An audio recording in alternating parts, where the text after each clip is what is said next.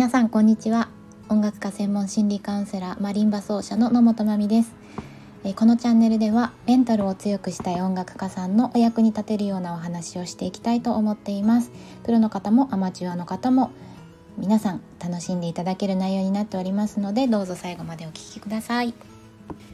それでは今日のテーマなんですけどえー、音楽を楽しめなくなった時の対処法ということでお話ししてみたいと思います。えー、私は2017年から、えー、プロの方やアマチュアの方の、えメンタルのサポートをさせていただいてるんですけども結構多いご相談内容としてあの好きで始めたはずの音楽なのに最近全然楽しめないんですっていうご相談が多いんですね。で私自身もそうなったことは何度もあってすごく辛いですよね。あの例えばもうそれを仕事にしてる方とか今、えー、音大に通ってる方音校に通ってる方とかもうそういう環境に身を置いてしまってる時はもう本当に辛いかなと思います。ね、お仕事にしてる場合はそれが収入につながって、ね、生活をそれでしてたりもするわけですから辛い環境かなと思うんですねでも結構そういう状態になる人は多いので、まあ、あのもしこれを聞いてるか方がそういう状況になっていたとしてもですねあなただけではないですよっていうのはまずお伝えしたいと思います。で対処法はまず自分に言ってあげてほしいのは音楽楽しめなくていいよって言ってあげてほしいんです。えっ、ー、ともし今今日のテーマのような状態になっているとしたらちょっとこの放送を止めて音楽楽しめなくていいよって声に出して自分に言ってあげてほしいんですね。そしたらすごくホッとするような気持ちになると思うんです。でなんで、えーと、辛いかっていうと音楽を楽しめてない自分のことをめちゃくちゃ責めてるからなんですね。どうでしょう。ね、やめたいと思っちゃってる自分。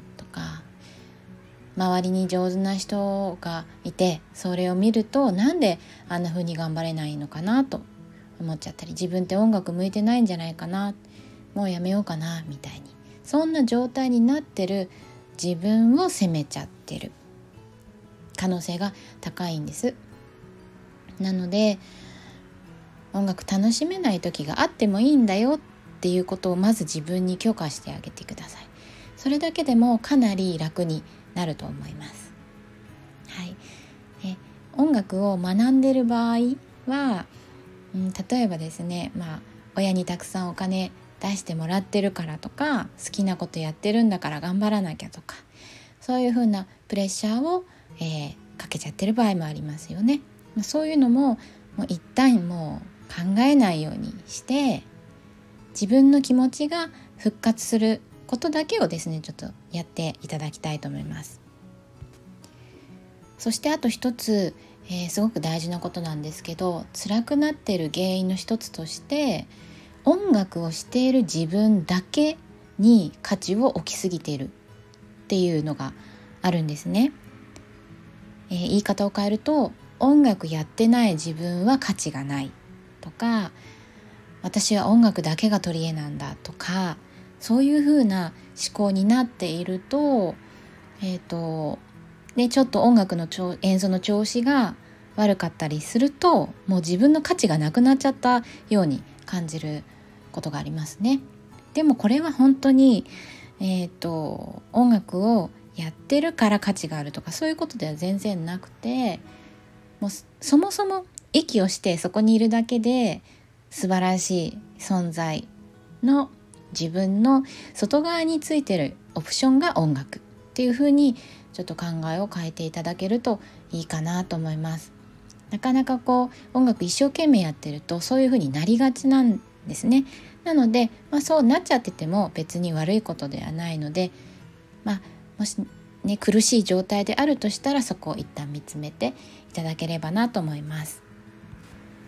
はいで、えーと、どうしても気持ちが辛いとかもう長い間そういう感じになっちゃってるっていう方は是非私に一度お話聞かせていただければ嬉しいです。一緒に、えーと、解決してまたワクワク